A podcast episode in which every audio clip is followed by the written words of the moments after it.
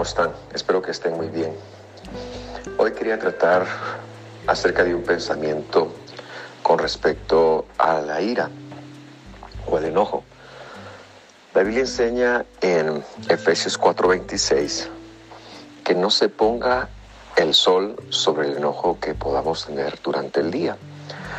Esto es muy significativo porque entrega un marco de tiempo, una referencia de tiempo con respecto a, cómo debemos de manejar nuestras emociones. Por un lado, se nos ha enseñado que reprimirlas es bastante dañino, pero por el otro lado, también hemos podido ver las consecuencias de dar rienda suelta a cómo manejamos nosotros nuestras ofensas o manejamos nuestros sentimientos. Y la verdad es que eh, ninguno de los dos extremos es sano. Cada vez que nosotros nos dejamos llevar por la ira, por el enojo, por las razones que sean, nuestro cuerpo segrega demasiadas sustancias que son veneno para nuestro organismo. Esto, la consecuencia de esto no se verá rápidamente, llevará algún tiempo en evidenciarse, pero estoy seguro que muchas de las enfermedades que muchas personas padecen o padecemos padecido en el pasado tienen que ver con el manejo de una emoción tras otra emoción tras otra emoción y siempre sin hacer nada al respecto. La Biblia, es muy clara. Debes de poner atención a estas cosas. Debes de encontrar una forma de manejar. Debes de de tener un, marco de referencia menor a 24 horas eh, del día en donde enfrentes eh, estas emociones que puedan venir a ti. A veces no lo hacemos porque simple y sencillamente nos dejamos llevar por la, la emoción como tal.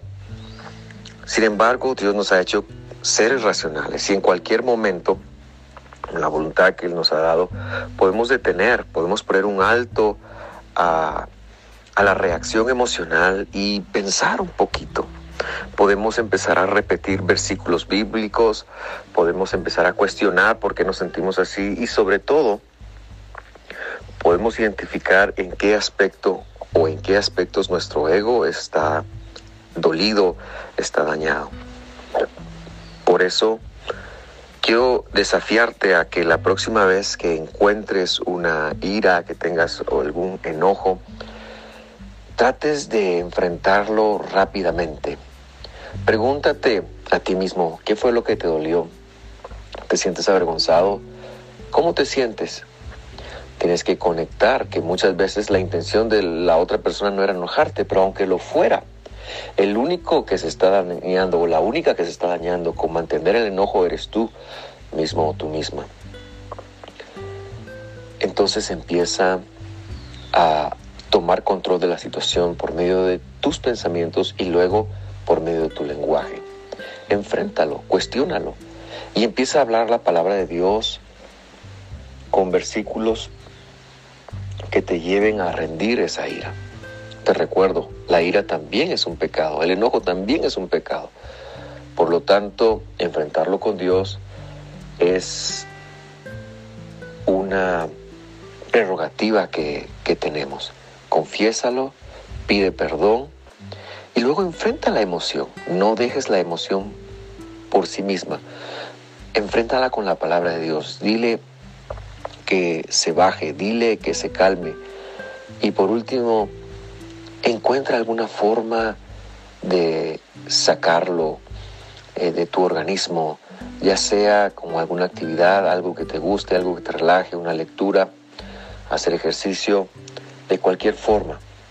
Por supuesto, nada eso servirá si no te rindes a Jesús o si no le rindes a Jesús los pecados de tu alma, de tu corazón. Empieza por ahí y empezarás a ver resultados muy buenos.